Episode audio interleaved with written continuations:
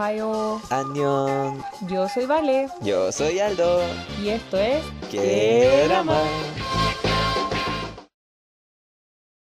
Bienvenidos y bienvenidas todas las personas que nos escuchan semana a semana a este su podcast favorito que se llama ¡Qué drama! Yo soy Aldo y estoy con mi compañera. Vale. Hola. ¿Cómo están? ¿Cómo estás, Aldo? ¿Cómo te ha tratado en la vida? Yo estoy maravillosamente bien después de una crisis existencial que me dio por el pésimo lunes que tuve. No sé si, no sé si saben, o sea, volví a vacaciones el lunes, por la semana pasada estaba de vacaciones. Esta semana volví a trabajar y tuve un pésimo día en el trabajo. Y de la tarde era como mi día nacional de ir a comprar huevitos de Pascua en remate. Y la fila del supermercado estaba tan larga que no pude entrar al supermercado y me quedé sin huevitos de Pascua. Me pasan cosas absurdas ese día y me dio una crisis existencial, pero ahora estoy recuperado. Como el meme el perrito ese que dice como cuando hace un desastre y después te calma y sale como el perro al lado una puerta destruida.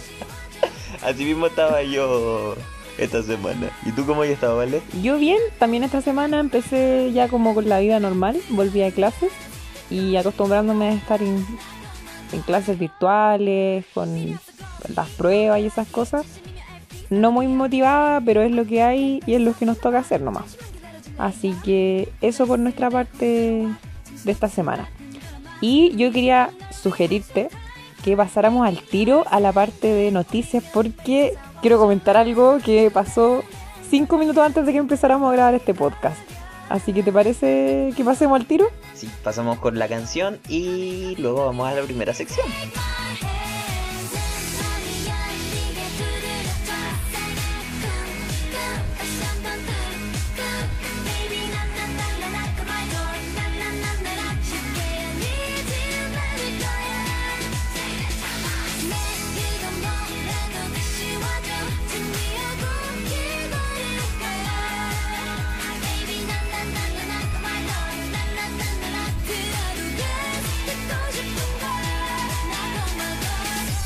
Esta primera sección de esta semana, como ya es tradición, es ¿Qué pasó? Tal como les dije, tenemos una noticia que salió literalmente cinco minutos antes de que empezáramos con este capítulo. De hecho, es una noticia en desarrollo. Y es que los actores So Ji-hye y Kim Jong-hyun, que quizá a usted no le suene, pero son los protagonistas, en realidad la pareja secundaria del drama Crash Landing on You o Aterrizaje de Emergencia en tu Corazón, fue revelado que estos actores estaban saliendo, que tenían una relación. Ahora hay que recordar que ya la pareja principal, los protagonistas de este drama, están en una relación actualmente, entonces se imaginarán que te digan que la pareja principal están saliendo en la vida real y después que la pareja secundaria también está saliendo en la vida real, o sea, es un sueño para cualquier fan de drama. Inmediatamente después de que salió la noticia, literal como siete minutos después, desde que nosotros la leímos, salió un comunicado de las dos agencias negando la relación. Y una media hora después, Dispatch, que para variar es quien difundió esta información, sacaron fotos que, bueno, ya ahí uno puede cuestionarse si es legítimo, si es moral el andar persiguiendo gente y sacándole fotos afuera de su casa. Pero subieron fotos de ellos juntos entrando a la casa como teniendo una cita. Entonces, estamos un poco emocionados porque, claro, nos gusta mucho esa pareja y al mismo tiempo es como, pucha, que lata que si ellos lo negaron es porque no querían que se supiera y si es que realmente están juntos, qué triste que casi como que saquen esta relación del closet. Ahora, no sé qué tiene que decir el Aldo. Yo estoy en llamas porque la Vale, estábamos compartiendo pantalla cuando pasó todo esto, entonces la Vale me mostró la noticia y me demoré medio milisegundo en reconocer al actor y mi primera reacción fue gritar, Alberto, yo debía haber muerto ese cable eléctrico. Dije muerto en vez de mordido. Ya, filo. La cuestión es que estaba súper emocionado porque se dan cuenta de lo maravilloso que es que las dos parejas del drama estén juntas y lo porque si pensamos es como súper satisfactorio para nosotros como fanáticos así que yo de verdad estoy muy feliz o sea nada que ver Dispatch que sigue con su tema de perseguir gente para sacar pruebas de que están saliendo es como por favor no sé, cambien de giro, cómprense una vida, no sé, por favor, pero dejen a la gente tranquila. Pero a la vez siento que no los van a criticar para nada y va a pasar exactamente lo mismo que con la pareja principal y los van a apoyar caleta porque era súper frustrante ver que no se quedaban juntos en el drama porque cosas pasaron y las escopetas hicieron lo spoiler, suyo. Spoiler, spoiler. Sí, bueno, ya creo, espero que la Vale me haya tapado ahí mientras decía eso. Y en el pero que estén juntos en la vida real hace que la compensa el dolor de esa ficción. Así que vamos a pasar a la siguiente noticia porque yo creo que la próxima semana vamos a tener nueva actualización de, este, de esta noticia que os tiene felices. Exactamente. Y ahora vamos a pasar a una noticia ya más seria, más impactante, que de hecho nos dejó choqueadísimos, y es que la idol Chorón del grupo A-Pink fue acusada de bullying. Y uno puede decir, ah, mira, otro caso de bullying, otra acusación que quizás sea falsa, etcétera, etcétera, etcétera. Pero algo súper, súper interesante de este caso en particular es que, claro, A-Pink junto está... Ah, es que, claro, A-Pink justo está cumpliendo 10 años de carrera. Y la acusación que se hizo decía que más que bullying fue que, bueno, entre otras acusaciones, en realidad, que ella consumió alcohol y fumaba cuando era menor de edad, cargos que la misma Chorón admitió, y también se le acusó de haberle pegado, así como agresivamente a una compañera. La idol lo negó todo. Y nosotros acá, yo soy fan de A-Pink, de algunas canciones, entonces era como, ay, pobrecita que la estén acusando, uno nunca sabe, quizás, eh, y al mismo tiempo, pucha, pobre víctima, si es que es verdad, etcétera, etcétera. Entonces, como ese tipo de, de conflicto de, pucha, me gusta esta persona y ojalá no sea verdad, y si llega a ser verdad, ojalá sea justicia. Pero este caso dio un giro inesperado cuando la víctima filtró una llamada de teléfono que hizo con la misma Strong y la llamada es brígida. No tengo más palabras al respecto. No sé si Aldo puedes comentar un poco más al respecto. La verdad es que yo quedé muy impactado porque si hay un grupo que en los 10 años de carrera que tienen nunca han tenido una polémica así como muy impactante, que sea así como wow, así como que, que malas que son o no sé, cualquier cosa, es A-Pink. Entonces como fue raro. Lo, lo que pasó con el tema de la llamada es que hablaban sobre que eh, Chorong se puso celosa de la persona a la que le hizo bullying porque esa persona estaba saliendo con un chico que le gustaba, eh, que es más o menos el contenido de la llamada. Ahora, yo quiero ser, o sea, como neutral en todo esto y las acusaciones son bien graves porque, claro, habla de que le pegó, de que tuvieron como, o sea, de que hablaba mal con sus amigas de esa persona y que también les decía a esa persona que le pegaran. Entonces, claro, pésima actitud la Chorón, pero en la, conversación esta que filtró, eh, la persona que hizo la acusación le preguntó si ella, si a su hija le pasara eso, ella se sentiría bien y Chorón le dijo que no. Ella le dijo que, bueno, le dio como sus argumentos de cómo se sintió, que estaba traumada realmente por la situación y de todo lo que sufrió. Y Chorón le, le dio una disculpa. Que no voy a leer el testimonio de la persona por un tema como de, de la intensidad que tiene. Pero según la llamada, la traducción más fiel que encontramos en la página Korean People News dice, Chorón le dijo, lo siento sinceramente, realmente no debería haber hecho tal cosa en ese entonces, debería haberlo hablado contigo con o sin malentendidos, pero, pero creo que estaba realmente molesta en ese momento esa era al menos el statement más real que tenemos respecto a, a, la, a la acusación. Yo creo que esa disculpa no es suficiente porque aún así está intentando quitarse la responsabilidad de lo que pasó, pero creo que esta llamada ya fue más que suficiente prueba porque ella misma en la llamada admitió que hizo las cosas. Entonces las reacciones de los netizens ahí están como, hoy discúlpate, si ya te disculpaste una vez, ¿por qué no te puedes disculpar de nuevo? Ahora como un poquito más de seriedad en el tema. Ahora, le dicen discúlpate y retírate. Si igual es, un tema particular esta situación, ¿no? O sea, como les digo, el tema de la llamada, el que se haya filtrado. Bueno, la empresa salió al tiro a decir que habían filtrado una edición de la llamada, que era como maliciosa, que hacía quedar mal al artista. En, fin, es este típico comunicado de, de empresa que en realidad uno...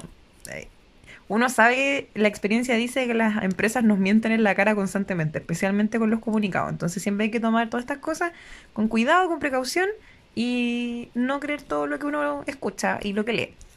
Entonces, vamos a seguir informándoles qué pasa con esto, porque claro, todavía falta una respuesta más o menos concreta de parte de la empresa y especialmente de la misma Chorón. Así que eso por esta noticia. Y para la siguiente noticia que vamos a hablar es sobre Zika, pero no el virus Zika de Brasil, sino Zika, la miembro del grupo Fanatics. Fanatics es un grupo bastante nuevo, si escucharon el capítulo anterior probablemente se dieron cuenta que las mencioné. Es un grupo que es principalmente conocido por una participante Brodus que llegó casi a la final, pero se hizo muy famosa en Corea, tiene contratos, hace comerciales y es como la center del grupo. Entonces la miembro Zika hace unos meses tuvo una controversia porque supuestamente uno de los eh, managers del grupo la maltrataba y la insultaba y Lamentablemente quedó evidencia de ese maltrato en un live. La agencia salió a aclarar que fue como un mal uso del dialecto y que por eso se había entendido así, pero que no es que haya habido maltrato. Pero eh, después de que pasó eso, la miembro desapareció de las redes sociales, no ha hecho publicaciones desde febrero, o sea, ya van dos meses sin tener pista de dónde está la miembro. Y los fans del grupo, que en Corea son un poquito más que internacionales, están preocupados y están intentando hacer trending el hashtag Where is Zika. Yo creo, que es relevante mencionar esto porque tenemos acusaciones de violencia dentro, o sea, en el pasado de los idols, pero también no nos olvidemos que ellos mismos también están expuestos a una, o sea, a una industria que es bastante violenta. Entonces, solo por eso mencionamos esta noticia. Así que no sé qué la Vale tiene algo que decir respecto a ese tema en específico. No mucho más de lo que ya has dicho tú en realidad. O sea, estar pendiente y ojalá no haya pasado nada malo. O sea, ojalá pueda aparecer pronto y, calmar a los fans que están ahí pensando. Preocupados. Claro. Así que, ¿eso por esta noticia? Sigamos con la siguiente. Por favor. Y bueno, y la siguiente noticia yo creo que, así como yo tuve una noticia, ahora la Vale tiene su noticia, y es que Hybe o Hive, la empresa ex Big Hit Labels, compró una firma gigante de, de artistas, supongo que es. Claro, de Estados Unidos.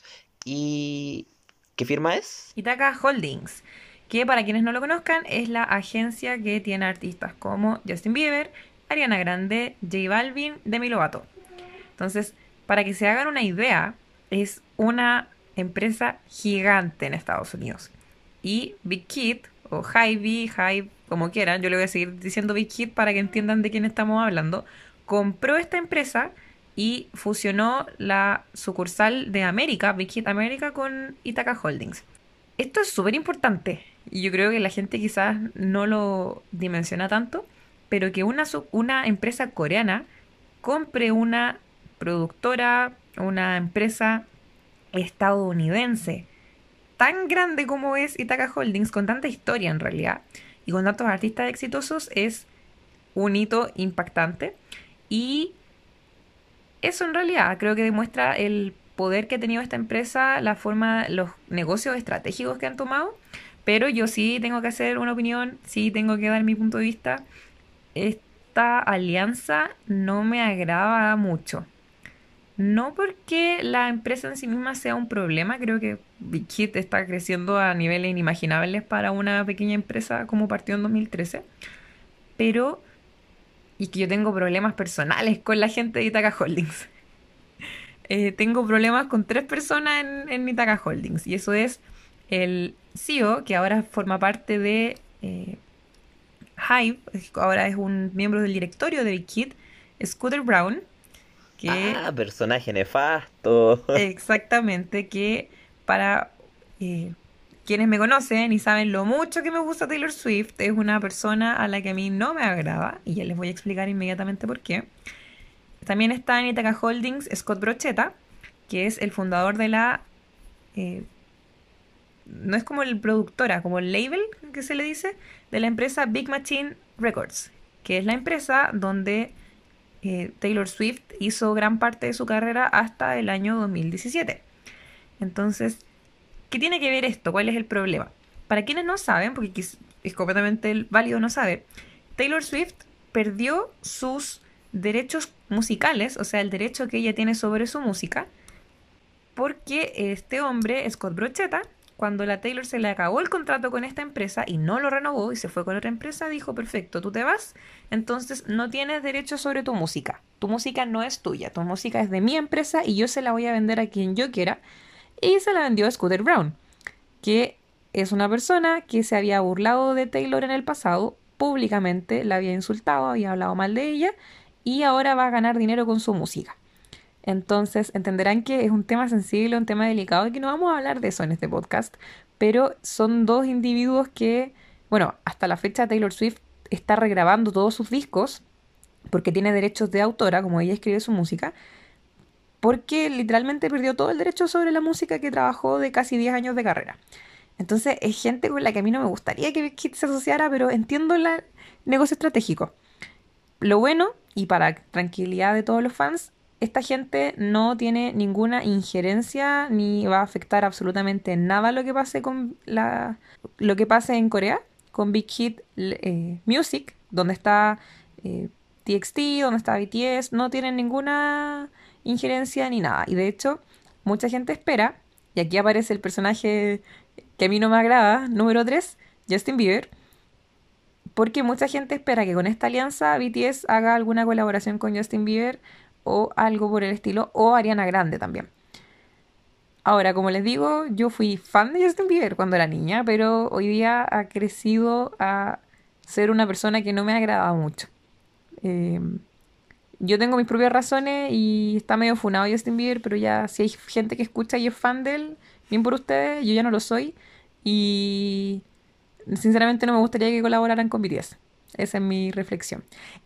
Pero Esperamos que esta alianza traiga beneficios no solo para no solo para la empresa, sino para eh, un poco Corea, la posibilidad de expandirse y poder eh, seguir difundiendo la cultura coreana. Y ya para terminar, BTS vuelve en mayo, así que la dejo ahí. Próximamente vamos a estar hablando de eso. Pasemos a la siguiente noticia porque hable caleta. Y ya como para ir cerrando la sección, ¿qué pasó? Vamos a hacer un review de los últimos videos musicales y comebacks que han salido en esta semana. Y yo vamos a partir por el video de Gone de Rosé. La... Yo no lo he visto, se me olvidó verlo. Eh, así que yo creo que la Vale nos va a hacer un comentario de qué pensó del video de Gone. Es un video bonito, es un video sencillo y yo tengo que arrepentirme de lo que dije. Porque cuando salió On The Ground yo dije, yo quería que Gone fuera el single, quería que tuviera un video musical. Y ahora que sí lo tiene y puedo hacer la comparación entre los dos videos, entiendo que On The Ground era la mejor opción para un single. Porque claro, Gone es una canción muy buena, nada que decir. Pero no tiene el mismo impacto. O quizá me, me pasa porque una salió antes que la otra pero eso, no tengo muchas opiniones al respecto. Es una buena canción. El video es un poco sencillo en realidad. No es como tanto tan atractivo como sí lo es On the Ground. Así que ahora lo bueno es que las dos canciones tienen su propio video musical y nos permite disfrutar eso. Así que. Y no olvidemos. No, eso. No olvidemos que es muy probable que a lo mejor la calidad del video ahí está influida porque probablemente lo apuraron porque YG estaba perdiendo acciones. Así que démosle el beneficio de la duda a la opinión de la Vale ya. y yo este video sí me gustó y me gustó la canción y es el de Nisi You Nishio, el grupo japonés de JYP, que es como el Twice japonés. Yo lo encontré súper entretenido, súper bonito, los visuals, todo el del, del video en general, súper entretenidos, así que 10 de 10 Nishio sigue sorprendiéndome. Y es muy loco porque hace poco habíamos hablado de ellas porque sacaron Take a Picture, pero ahora casi como de la nada dijeron, vamos a lanzar otro video, ¡pum! Y ahí lanzaron Popping Shaking, que si no lo han visto, lo recomiendo. La canción es mejor que Take a Picture. Y los visuales del video también son muy bonitos. Es muy estilo japonés en realidad. Así que eso nos gustó mucho. Yo había escuchado la canción antes, pero no, no me deja de gustar por eso. Y este a mí me tiene muy emocionado, muy contento.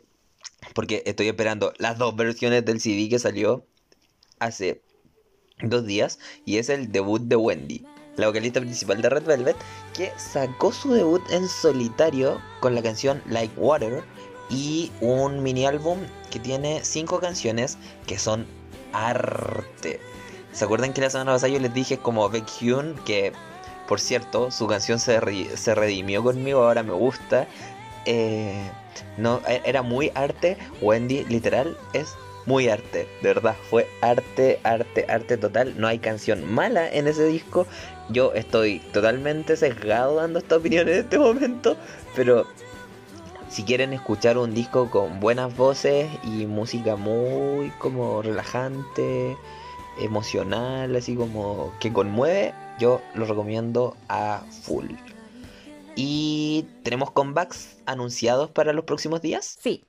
El comeback principal que va a salir el jueves 8 de abril, el de Stacy, que ya hemos hablado demasiado de este comeback, pero al momento que estamos grabando todavía no ha salido, así que probablemente lo vamos a dejar para la próxima semana.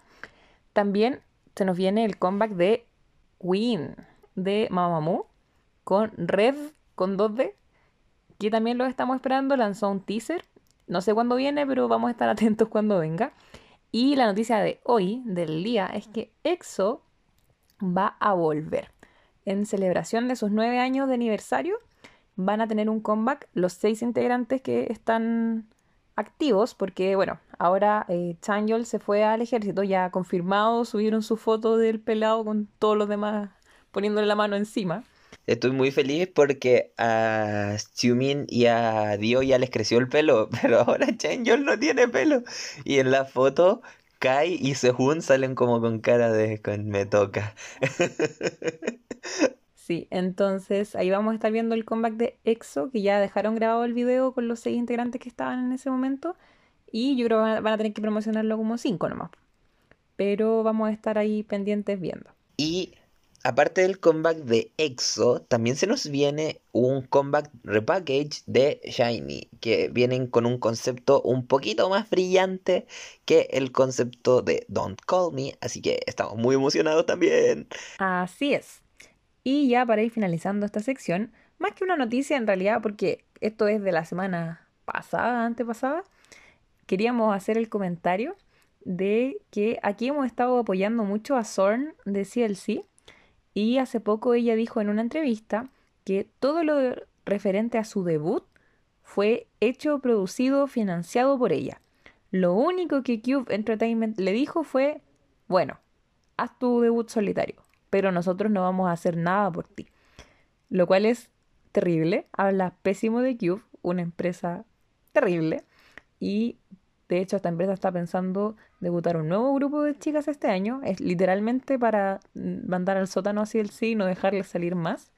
Así que al menos agradecemos que a Zorn le ha ido bien con su debut. Y también recomendarles, si es que no la siguen en Instagram, síganla. Si no la siguen en TikTok, síganla porque son influencers de la generación. O sea, nos reímos siempre con todo lo que ella publica. Así que ahí les recomendamos esta semana que sigan a, a Zorn de CLC en Instagram, lo buscan como Zorn, así como suena, y les va a aparecer al tiro. Así que eso, con eso vamos a cerrar las secciones de noticias de esta semana y vamos a pasar a nuestra siguiente sección.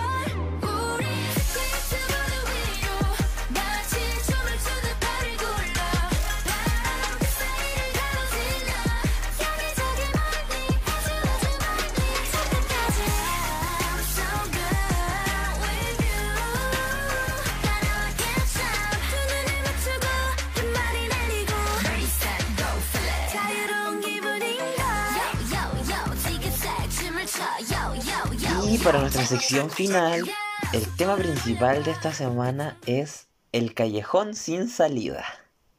Entrar a un fandom de K-pop. esto fue una de las sugerencias que nos mandaron al inicio cuando preguntamos por Instagram.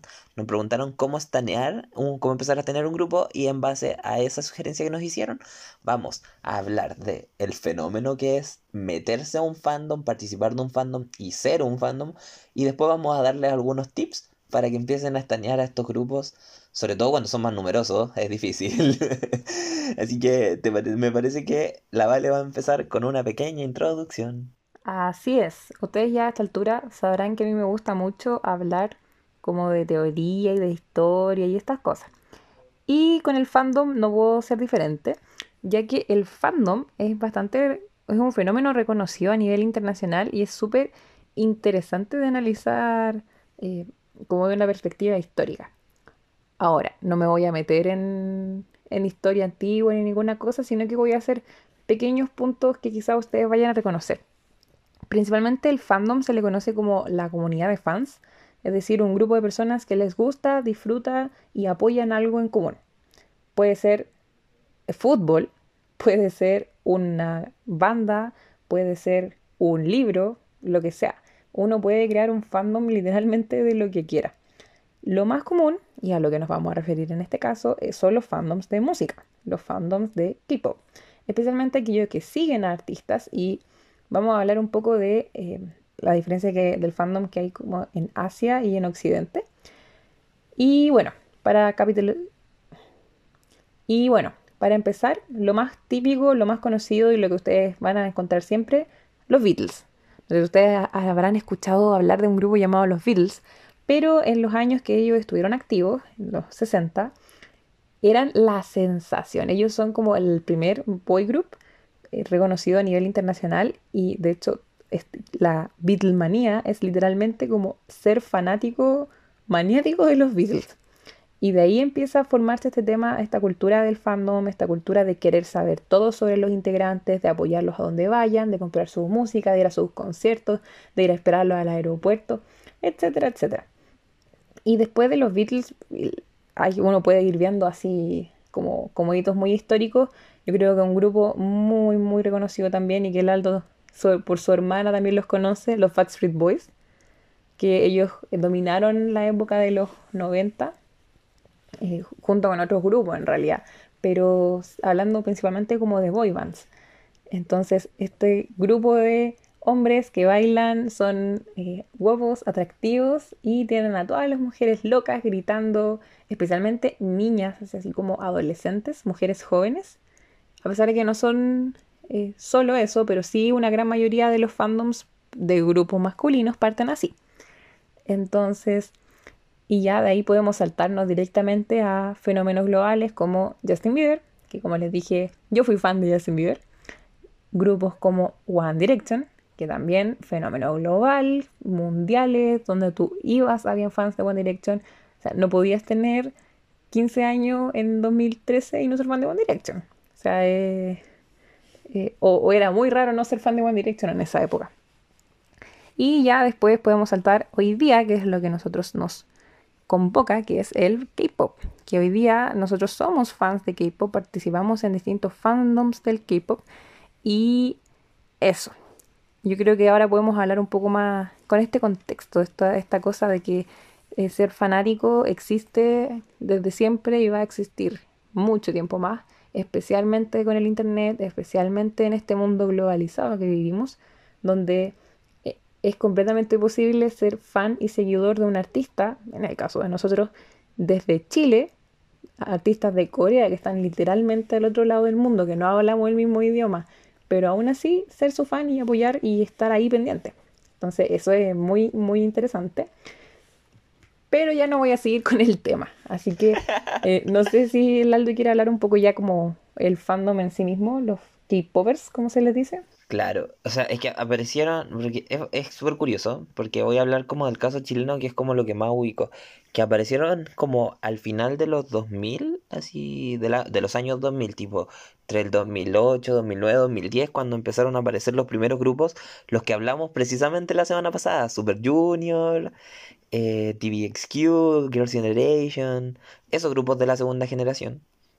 Y así empezaron a surgir los fandoms, que son yo creo que los fandoms de K-pop son bien especiales porque más allá de que en general todos los, fan, fandoms se crean alrededor de la idea de consumir eh, lo que nos entrega o la música de los grupos, esto también lleva harto a los fans del K-pop en específico a hacer como colecciones. Y creo encuentro que somos muy intensos en esto como de coleccionar cosas. Y eso es algo que diferencia mucho a los fans del K-pop de los fans de artistas occidentales, por ejemplo. Lo digo pensando, no sé, te gusta un cantante, grupo, banda en, de Estados Unidos. Y este artista saca un álbum y uno como fan va y compra el álbum. Quizás te venden un póster, quizás eh, lo que uno paga es la entrada a ir al concierto y, eso es, ese es como el apoyo que uno le da al artista. Pero el K-Pop, eh, por su parte, vieron una oportunidad comercial y de hecho algo que yo admiro mucho de, de Lee Soo-man, el fundador de la SM, es que dijo, aquí hay gente joven que quiere eh, como sentirse cercana a estos idols y yo les voy a sacar plata. Y fue completamente inteligente. Y si uno lo ve al día de hoy, o sea, la cantidad de merchandising que sacan todos los grupos de todo. O sea, el mismo tema, los álbumes de K-pop se caracterizan por ser súper distintos a los álbumes de otros países. O sea, no es solo el CD y una caja que lo cuida. O sea, uno compra el álbum para comprar la experiencia del álbum, porque viene, son tres diseños la mayoría de las veces, o son dos. Entonces, diseños distintos. Entonces, uno quiere tener todos los diseños y se compra todos los diseños. Pero no solo eso, porque viene con eh, pósters, viene con eh, postcards y las valiosas, preciadas y carísimas photocards, que más encima son coleccionables. Entonces, yo aquí quiero que el Aldo, como coleccionista el mismo, nos hable un poco de esta cosa, este fenómeno del coleccionismo dentro del K-pop, qué pasa con, no sé, un artista saca 30 photocards en un solo disco y está el fan que está dispuesto a comprar la cantidad de álbumes suficiente para tenerlas todas. Entonces, no sé cuál es tu experiencia al respecto, Aldo. Sí, eh, yo tengo una colección modesta de alrededor de unos veintitantos álbums de verdad. La que la empecé a juntar el año pasado después de que empecé a trabajar y empecé a tener plata y fue como, ¿sabes qué? Ya voy a empezar a comprarme los álbums de mis favoritos. Tengo una colección de Girls' Generation, de G-Friend y de Idol, que son los tres grupos que más estaneo. Y uno que otro álbum de Twice y de otros grupos que me gustan, o algún otro sí que encuentro bonito y todo. Y yo confirmo el tema de las fotos. Yo creo que lo vi una vez un TikTok que explica muy bien esto que uno compra el álbum y uno ve el photobook una vez, pero la emoción de abrir el álbum, tapar la photocard con la mano, moverla y, como que no abrir, dejarla a un lado tapada con algo hasta que terminéis de ver el photobook y después veis qué photocard te tocó. Yo creo que nosotros más que pagar por el merchandising que significa, pagamos por esa experiencia, tal y como dice la Vale. Pero es solo la experiencia de la photocard. Digo, yo no sé si a alguien más le pasa que es como que es totalmente capaz de tirar el álbum a un lado si el álbum no tiene photocard. Y es que me pasó hace poco que me compré unos álbums que eran de Second Press, que usualmente los Second Press tienen menos contenido, que venían sin photocard. Entonces como que los tomé, los revisé una vez y no me dan ganas de mirarlos de nuevo. Porque no, no, no tenían toda esa emoción. Así que sí, es súper importante. También pensemos que nos venden lightsticks, nos venden posters, hay cosas que son de edición limitada hay cosas que son como edición especial, como el álbum este de BTS, que era como una caja gigante de merchandising, como por 50 dólares. Entonces, em, claro, y los fans consumen y se consume harto. Entonces, eso yo creo que es algo de lo que más nos caracteriza. Y yo creo que también hay otra cosa que nos caracteriza harto y es que somos bien intensos por el streaming. Sí, yo creo que, tal como dijo el Aldo, el consumismo es súper, súper importante en el K-pop y, o sea, literal lograron meter el gusto de la música y mezclarlo con el capitalismo y aquí estamos, eh, aquí consumiendo K-pop. Pero el, tal como dice el Aldo respecto al stream, el stream también es súper, súper interesante y es algo que no pasa tanto en otros fandoms. Y es, yo siento que tiene que ver un poco con que eh, Corea es un país no pequeño, pero pequeño en temas de población, con un mercado y una industria musical pequeña en comparación con países como Japón o Estados Unidos. Y el alcance que pueden tener ciertos artistas no es tan grande. O sea, un artista, un grupo que vende 100.000 copias o 200.000 copias se considera un éxito, por decir de alguna forma, cuando es un grupo que está recién empezando. Sin embargo, el tema más que las ventas, y porque es difícil cuando uno está en un fandom internacional comprar, apoyar comprando álbumes, porque la exportación, porque etcétera, etcétera, etcétera. Muchos fans se enfocan en hacer stream, es decir, ver múltiples veces un video, lograr una cierta cantidad de visitas y con eso apoyar al artista, porque los artistas ganan plata con las visitas, las visitas logran hacer que el artista se haga conocido y por ende va a seguir eh, creando contenido, etcétera, etcétera pero sí es algo que yo siento que es demasiado, demasiado característico de los eh, grupos de K-pop y de los fandoms de K-pop, que típico que, ah, se viene el comeback y el fandom nos pusimos de acuerdo y queremos lograr, no sé, 30 millones en 24 horas. O sea, ¿y por qué? Porque 24 horas es como el récord de YouTube, que bla, bla, bla, bla, bla, bla. Y los fans, o sea, literalmente se crean playlists y hay una forma específica de hacer stream. No es como que uno vea el video una y otra vez, sino que ve el video y para que el algoritmo de YouTube te cuente todas las visitas tienes que ver dos videos más no relacionados con el primero y después puedes seguir viéndolo. Entonces, ese tipo de dedicación es para, como entre comillas, regalarle a tu grupo, regalarle a tu idol. Estas son como las visitas, como te apoyamos a través de esto.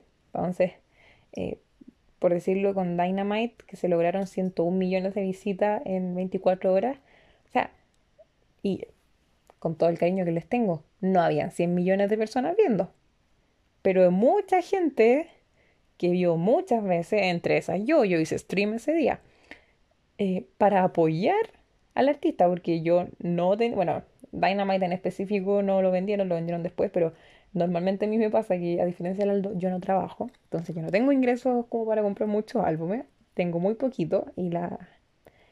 De hecho, de los cinco, de los cuatro álbumes que tengo, no, de los cinco álbumes que tengo, eh, tres son de segunda mano.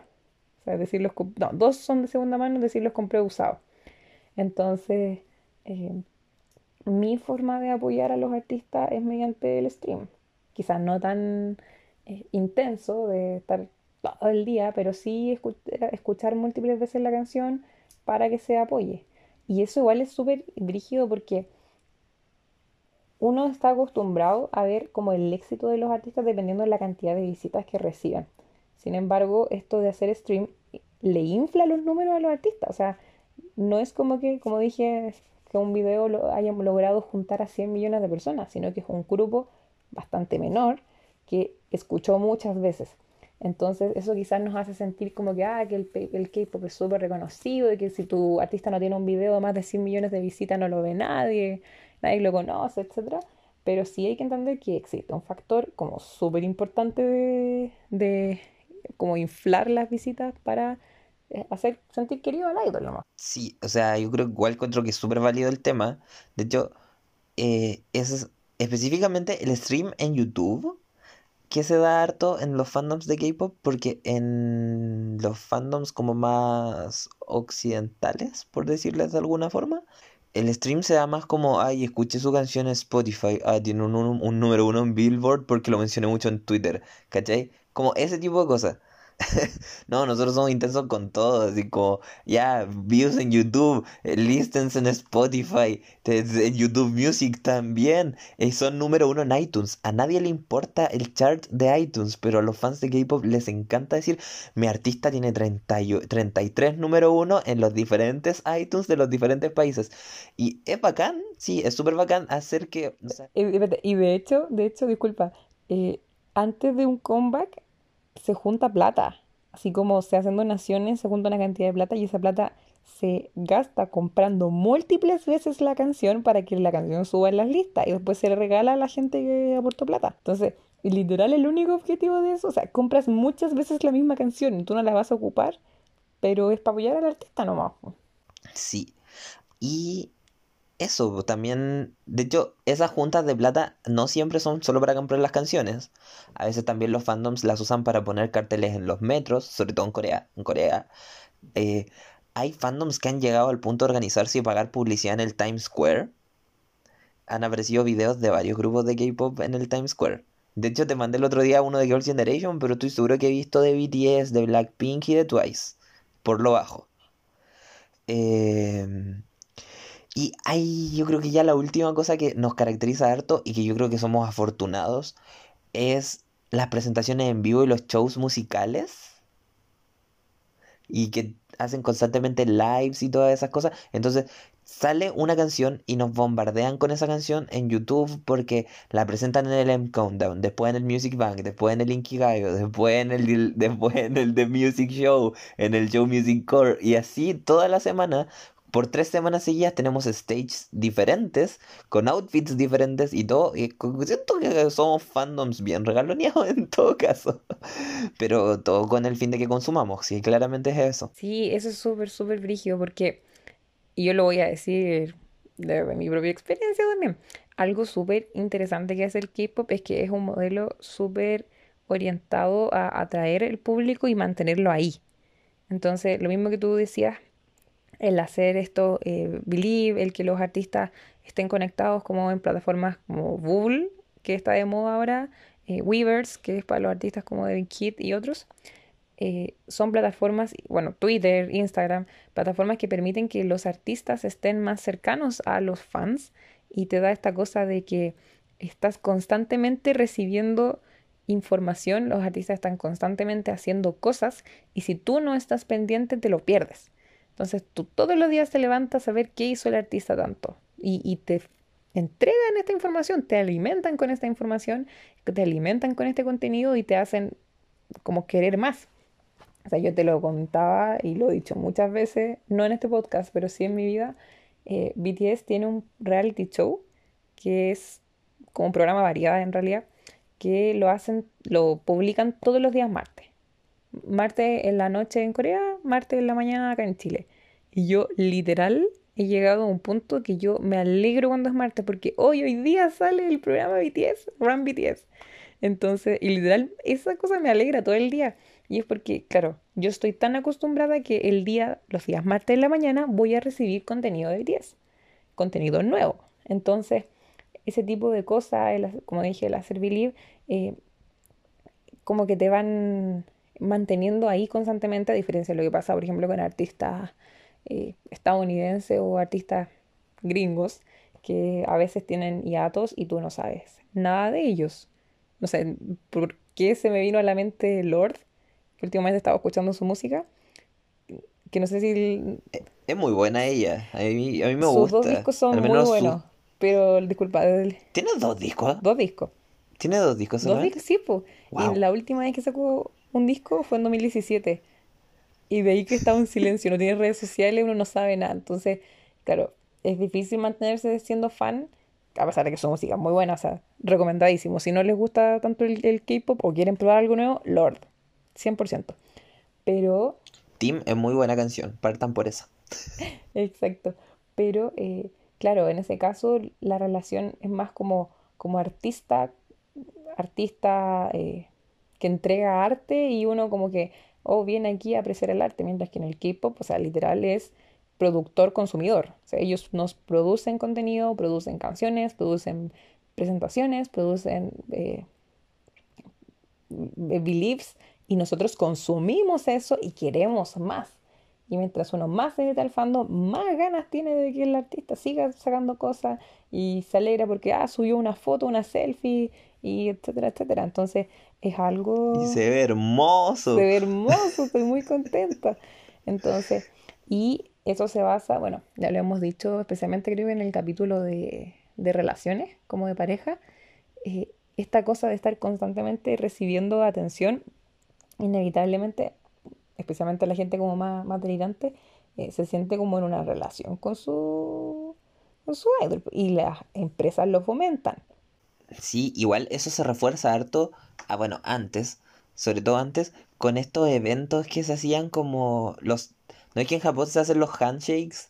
Donde tú vas y conocías a tu idol. Fan meeting. Y no, sí, pues por eso. Y acá nosotros tenemos los fan meetings, que también son como súper esas instancias donde los fans, usualmente los más hardcore, porque los fan meetings suelen ser por sorteo. Entonces, mientras al- más, más álbums compras, más oportunidades tienes de ganar. ¿Cachai? Entonces, los, usualmente los fans que son más hardcore tienen como la sensación de, o sea, la oportunidad de poder conocer a sus idols. Y eso también les refuerza harto la fantasía de lo conozco en persona. Entonces, somos más cercanos, tenemos otro tipo de relación que nos diferencia de los fans. Y a veces hay gente que se le pasa la mano con eso, el fanatismo. ¿Cierto? Así es, los parásitos de todos los fandoms, las sasengs, que aquellas personas que invaden la privacidad de los idols, que no entienden que la relación fan-artista no es lo mismo que la relación novio-novia y e, e invaden la privacidad. Entonces, y esto es súper común. Y otra cosa que también ocurre, también son fenómenos distintos pero muy ligados, que también son los guys. ACKs, no sé cómo se pronuncia, pero se escribe ACK guy, que son aquellas personas que son solo fan de uno de un grupo y que solo apoyan a ese uno de un grupo y suelen ser agresivos y, e invadir la privacidad del resto de los miembros de un grupo. Esos son tipos de fan tóxicos que existen y van a existir para siempre. Entonces, eh, sí existen estos parásitos en todos los fandoms. También existen eh, este tipo de personas que, ah, que no te gustan mis favoritos, es porque tus favoritos son bla, bla, bla, que para defender a, a los artistas que les gustan tienen que insultar al resto.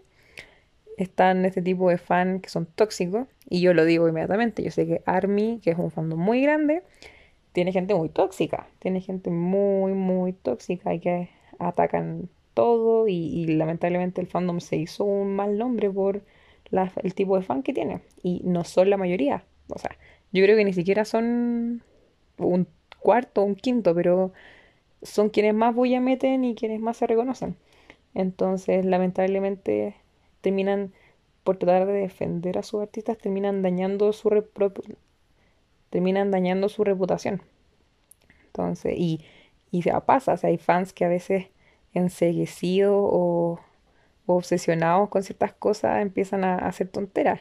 Y yo quiero mencionarlo, a mí me llama mucho la atención lo que pasó con EXO, con Chen, el año pasado cuando anunció que se iba a casar, que iba a tener un hijo, y fueron fans a protestar afuera de la empresa para que lo echaran del grupo, En porque palabras, no estaban de acuerdo con que él tuviera una vida personal. yo en palabras de la Vale, cuando hicimos el capítulo de pareja, esto una cita textual, más encima vaya a tener una guagua y no me dijiste. Los fans sienten que tienen derecho a saberlo todo, precisamente porque nos tienen acostumbrados a saberlo todo, entonces cuando pasan estas cosas, es- esos fans que son demasiado intensos, por no usar palabras un poco más agresivas para referirnos a ellos, eh, toman estas decisiones medias cuestionables. Así que yo creo que eso es todo lo que tenemos que decir por fandom, ¿cierto? No, quiero, ¿No? quiero añadir una cosa más. Ya. Así es, hay gente muy despreciable dentro de los fandoms, pero ya para ir un poco cerrando esta parte del tema, eh, igual existe cosas buenas que traen los fandoms y yo quiero destacarlo. Yo he pertenecido a fandoms toda mi vida, de todo. O sea, literal, fandoms de Harry Potter, fandoms de One Direction, eh, muchos tipos de fandoms, especialmente cuando era más chica. Y hay algo muy bueno que tienen los fandoms y es este, este sentido de pertenencia que crean esta cosa de que tú y yo tenemos algo en común y podemos ser parte de una comunidad y eso es súper, súper bueno, especialmente para los adolescentes que están desarrollando su identidad. Y también em, algo que hace, y especialmente que diferencia a los fans de K-pop, que a mí me fascina y es algo que estoy muy orgullosa que hacen, es actividades de caridad. Eso lo encuentro muy, muy bueno. Y es que algunos fandoms, no sé si todos, yo igual estoy hablando un poco por el de BTS, que es lo que más he visto, especialmente los proyectos de cumpleaños, se junta plata y claro, plata se va destinada a poner fotos en el metro, en distintos lugares, pero mucha, mucha plata se va destinada a proyectos de caridad a nombre de los idols. Y es como, Los fans chinos. los fans chinos son muy intensos para construir colegios en nombre de sus idols. Y lo encuentro igual, lo encuentro bacán. Y, y que, y sí, porque no todo es malo. Igual hemos hecho harto enfoque en algunas cosas negativas, pero. Sí, hay cosas de buenas. todo son fandoms bien Hay bacanes. cosas buenas. Y, y es porque es una comunidad de gente y yo quiero hacer la diferencia. Y esto pasa en los fandoms de K-pop y no en los fandoms occidentales. Y es que los fandoms de K-pop, por los artistas, promueven un mensaje. ¿Cachai? Promueven un mensaje de hay que ser bueno, hay que ser positivo, hay que seguir los sueños, trabajar duro, etcétera, etcétera. Y uno, bueno, puede ver si se lo compra o no. Yo prefiero comprármelo. Pero eh, es una forma de mover a la juventud para hacer algo bueno.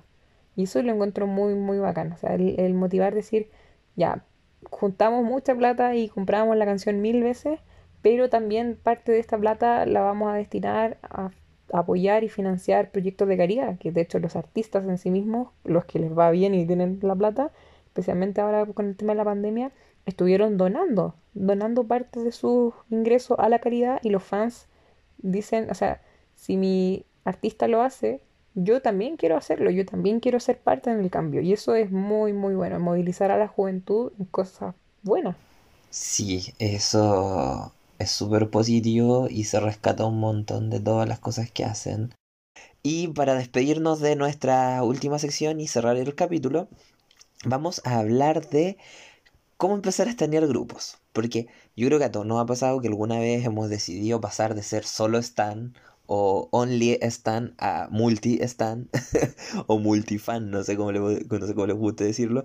Y hemos entrado en la pasta de conocer grupos nuevos, grupos que no tienen los mismos nombres, que además como no están en nuestro idioma son mucho más difíciles de aprenderse. Y yo creo que hay técnicas, hay técnicas para aprenderse los nombres, hay técnicas para todo. Y también hay anécdotas, hay cosas bien chistosas que nos pasan cuando nos empieza a gustar un grupo o cuando, cuando nos empieza a gustar un grupo o cuando decidimos que queremos buscar otro grupo más para apoyar. Y de eso vamos a hablar ahora antes de despedirnos de este capítulo. Así que, ¿vale? Muy cortito, muy cortito. Yo creo que para empezar a tener un grupo, lo primero que uno tiene que tener claro es si te gustan. O sea, te tiene que gustar y no solo como el físico, no solo como, ¡ay, qué bonita la coreografía! Son bonitos. Yo soy una fiel creyente y te tiene que gustar la música de un artista si vas a seguir a un artista. Si finalmente ellos hacen música, nosotros escuchamos música. Independiente si te gustan sus videos o que los encuentras bonitos, estamos acá por la música. Entonces, eh, primer paso o recomendación, escucha la música, la discografía de estos artistas. O sea, yo lo digo así, firme y claramente. A mí no me llamaba la atención BTS, pero accidentalmente escuché su música y especialmente como los B-sides y aquí estoy, aquí estoy meses después. Entonces, eh, darle una oportunidad a las canciones de ellos y conocer como artistas musicales. También está la recomendación de, bueno, eh, empezar a conocer al grupo así como, como tal cual. Y yo creo que aquí el Alto tiene que hacer su anécdota. Sí, yo apoyo harto la idea de revisar música, tipo, uno siempre suele engancharse por una cara, porque es lo que más nos venden, pero siempre, siempre hay que asegurarse de que te va a gustar la música, porque yo creo que no hay nada más horrible que que te guste un idol y no te gusten sus canciones. Yo creo que hay gente a la que le pasa, ¿eh? pero eh, y creo que son una minoría. Y sobre todo cuando uno está, cuando uno quiere, porque tenemos, los grupos a veces son un gentío, así un gentío de 9 a 12, 13, 14 personas, ¿cachai? 28 en el caso de NCT, casi 30, porque por más este mes anunciaron una subunidad nueva, entonces se viene más gente. Eh, yo creo que lo, lo más fácil siempre, o al menos en mis tiempos, era buscar fotos con los miembros y uno buscaba en Google así como el nombre del grupo con nombres y salían como las fotos con nombres. Hoy en día busquen los distribu- Distribution, los videos, y ahí van a poder relacionar caras con voces y a la vez las van a poder relacionar con... O sea, que claro, con los nombres de los idols. Entonces, yo creo que lo- la clave para estanear es escuchar la música, eh, saberse los nombres de los miembros y bueno, buscar algo que te, que te acomode. Pues si quieres algo nuevo, buscar un concepto diferente al grupo que ya te gusta. Eh, si quieres algo como para complementar o como porque te engancha mucho un concepto, buscar conceptos similares. Hay grupos que tienen un rango súper grande, entonces yo creo que los, los, grupos que tienen rangos grandes de cosas que han hecho son los mejores grupos para, estanear. El problema es que la mayoría de los grupos que ya han hecho muchas cosas están inactivos porque son grupos antiguos. Así que eh, no tengan igual miedo a buscar grupos antiguos. Hay algunos que son bastante buenos. no voy a decir nombres. Así que no sé qué más tiene la Vale que agregar respecto a cómo podríamos empezar a estanear. Es que mm, no sé cómo explicarlo. Yo creo que el estanear es una cosa que uno le nace. O sea, y creo que una vez te lo comenté. Yo siento que hay gente que nace como con la personalidad de fan solo que eligen distintas cosas para ser fan. O sea, uno, no sé, te gusta el fútbol y eres fan del fútbol y te compras ropa con, con el nombre de tu equipo y tú vas a ver los partidos y los apoyas y sigues a los jugadores y tú eres fan. Solo que no te gusta el K-pop, te gusta el fútbol. Entonces, cuando tienes como ese tipo de personalidad, y yo realmente creo que para ser como fan, fan, uno tiene que nacer como con la personalidad o, o tienes que desarrollarla mientras vas creciendo. Y y lo voy a contar con mi experiencia. Yo lo he dicho mil veces, yo no quería que me gustara el K-pop, porque sabía, como dije, como porque sabía, como dice el nombre de este capítulo, que es un callejón sin salida. El día que me empezaran a gustar los grupos, iba a caer por este agujero y no iba a poder salir. Y aquí estoy. Y, y me pasó que, claro, yo empecé con Twice y todo hora y gracias al Aldo. Y fue, fui como muy atraída por la música. Me gustó mucho, mucho el concepto, me gustó mucho la música de Twice. Y solo por escuchar la música quise conocerla. Y claro, nueve integrantes, todas asiáticas, al principio las encontraba todas iguales. Y literal hice lo que dijo el Aldo, o sea, busqué una por una hasta acostumbrarme a sus caras y hoy día, o sea, hoy son demasiado diferentes, como que no puedo pensar, no puedo creer que pensé que eran similares. Y bueno, con BTS eso fue peor todavía porque ahí que no quería que me gustara una boy group. Y fue casi un accidente. Como que un día dije, ya voy a escuchar eh, Boy in Love. Perdón, voy a escuchar Boy with Love. Que es como la canción del 2019. Y fue como, ya voy a darle una oportunidad a ver qué tal es esta canción. Y yo estaba así muy, nada, mirando. Así como esto no me provoca absolutamente nada. Hasta el rap de Sugar que no sé. Ay, pensé, pensé que iba a decir así como hasta que Jin cantó su única línea en la canción por lo... No, no, a mí me gustó el rap de Suga. Fue como, de hecho, si te soy súper sincera, yo hasta siento como... Me da vergüenza decirlo. Como que me dio, como que me dio vergüenza ver el, el rap con que me, sonrojé así como, ¡ay, pero quién es esta persona! La hermosura. no, es que es muy buena, es muy buena esa parte, es muy buena. Y después eh, seguí viendo videos para buscarlo. ¿Cachai? Así como este, este joven de pelo eh, así como azul morado que viene en ese video, eh, quiero verlo de nuevo. Y vi el video de Idol. Y en ese video tiene el pelo rojo. Entonces yo no lo reconocí.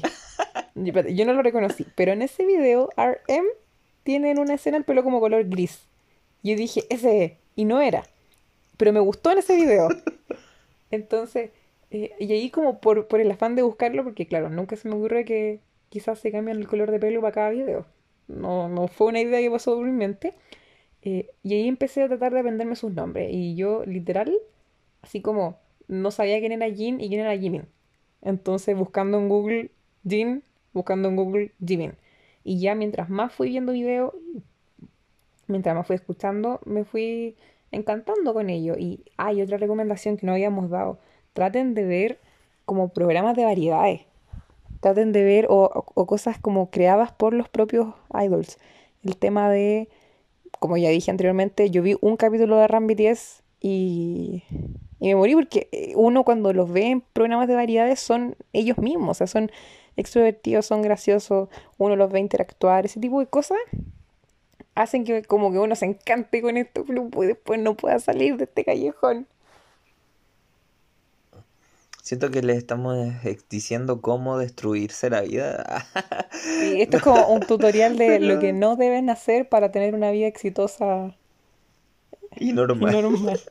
Ahora, yo- bueno, yo creo que lo vamos a publicar después en el Instagram, pero hay un, un meme